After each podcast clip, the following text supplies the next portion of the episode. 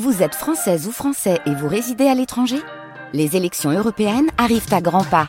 Rendez-vous le dimanche 9 juin pour élire les représentants français au Parlement européen. Ou le samedi 8 juin si vous résidez sur le continent américain ou dans les Caraïbes. Bon vote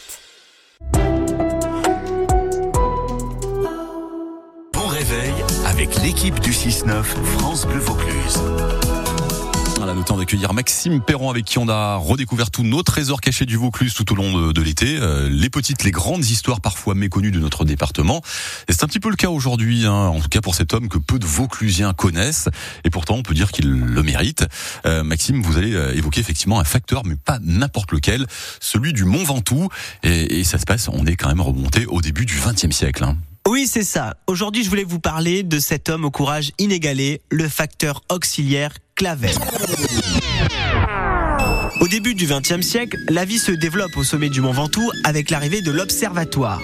Le service postal de cette structure souhaite recevoir le courrier plusieurs fois par semaine. Sauf que le sommet du Mont Ventoux culmine à plus de 1900 mètres d'altitude et un accord est passé. Le courrier devra être acheminé cinq fois par semaine tous les jours, sauf le mardi et le jeudi. Ce sera donc le facteur Clavel qui s'occupera à pied de cette tournée. Imaginez bien, 22 km aller-retour via des raccourcis sont ainsi réalisés par ce facteur, payé, écoutez bien, 4 francs 50 par jour. Il faut en moyenne au facteur 5 heures pour monter et 3 heures pour descendre. Mais quand la saison d'hiver arrive, c'est une autre histoire. La neige à l'époque pouvait encore atteindre 1 mètre de hauteur. Pour ajouter les vents terribles du sommet et les températures négatives, le facteur Clavel peut mettre jusqu'à 8 heures de marche pour gravir le sommet. À l'époque, cette ascension quasi quotidienne attire un bon nombre de curieux qui n'hésitent pas à faire l'ascension avec le postier qui se transforme alors en guide. Et puis, comme si ça ne suffisait pas, le facteur doit aussi effectuer une tournée de 10 km sur les hauteurs du Ventoux. Son salaire à l'année ne dépasse pas les 190 francs. À l'époque, un article de presse demande sa titularisation auprès de l'administration des postes. Le facteur Clavel partira ensuite en 1914 au front durant la Première Guerre mondiale et on ne retrouve pas sa trace dans l'histoire vauclusienne. Aujourd'hui, l'unique souvenir de ce facteur courageux est la création dans les années 50 du chemin du facteur au Mont Ventoux qui permet d'emprunter son périple via la Combe dans Suisse.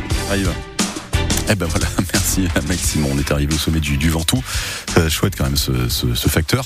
Si vous voulez retrouver d'ailleurs toutes ces histoires extraordinaires sur le, le Vaucluse, ces trésors cachés du Vaucluse, hein, on les a mis en ligne sur le, le, site de la radio. Ils sont à la réécoute sur francebleu.fr et Maxime qui sera avec nous euh, dès lundi, en tout cas à partir de 9h et avec vous hein, justement pour vous donner la parole. C'est une des nouveautés qu'on vous propose euh, pour la rentrée France Bleu Vaucluse. France Bleu sera à votre service.